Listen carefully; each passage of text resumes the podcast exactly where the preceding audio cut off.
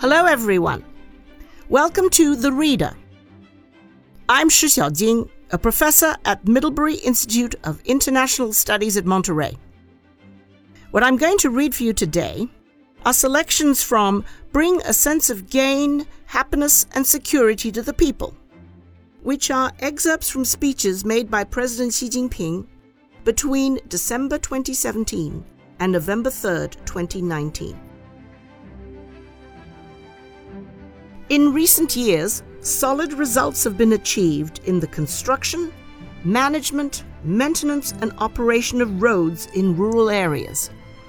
Those connecting rural areas, especially poor areas, to the rest of the country and bringing them prosperity. The party has thus garnered greater support at the grassroots. The Ministry of Transport, relevant departments, and all localities must fully implement the decisions and plans made at the 19th CPC National Congress.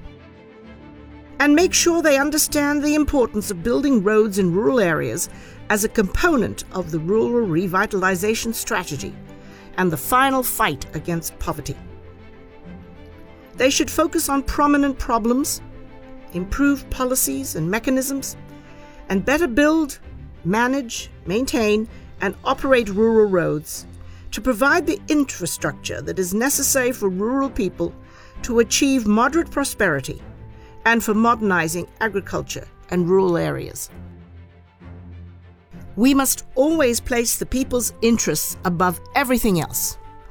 Accelerate reforming our systems and mechanisms in sectors for public well being, and do everything in our means to guarantee and improve people's standards of living. We should continue to improve public services, enhance social fairness and justice, and direct more public resources to communities, rural areas, and groups in need of help. Priority should be given to matters that concern the people's immediate interests. The renovation of rundown urban areas concerns the life and work of millions. We cannot have cities with skyscrapers on the one side and slums on the other. We still face a daunting task in renovating run-down urban areas across the country. But as long as it is to the benefit of the people, we must try our best and do it well.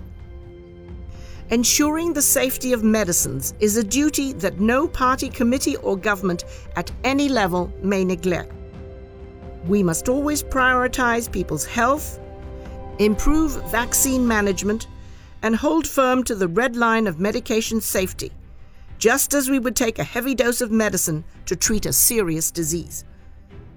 We must do our best to protect the immediate interests of the people and ensure public security and social stability. Myopia is a growing trend among students, particularly the younger ones.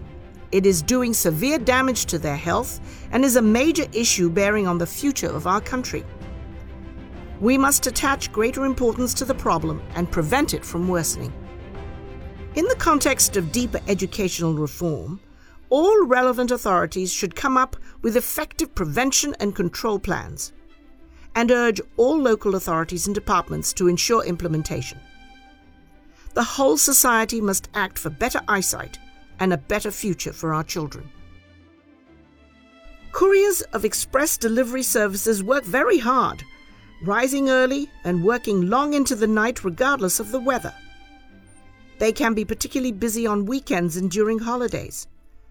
Just like bees, they are the hardest working people, making our lives easier. We must put employment at the top of our agenda and create more jobs for the people. The ancient Chinese used to say filial piety is the root of morality. The Chinese people have always honored filial piety and the value of family, caring for the elderly and the children of others as they care for their own. China is now an aging society. It's a matter of social harmony and stability to ensure care, support, recreation, and security for the elderly. The whole of society should respect, care for, and support the elderly, ensure they have a happy life with more and better old age programs. Civil affairs concern people's well being and can affect their attitude towards the party and the government. They involve basic work in society and how we can guarantee people's basic needs. Party committees and governments at all levels should put people at the centre of their work, intensify leadership over civil affairs, improve the capacity of grassroots agencies to render service in civil affairs, and ensure the sustainable and sound development of this sector. Civil affairs agencies at all levels should strengthen the party, persevere in reform and innovation, pay special attention to poverty elimination, special groups and public concerns, and fulfill their duties in guaranteeing people basic living, grassroots social governance, and basic social services, so as to contribute to the building of a moderately prosperous society and a modern socialist country. Garbage sorting concerns the public's living environment and resource conservation. It is also an important indicator of social progress. The key to promoting garbage sorting lies in strengthening management, developing a long term mechanism, and accustoming people to the practice.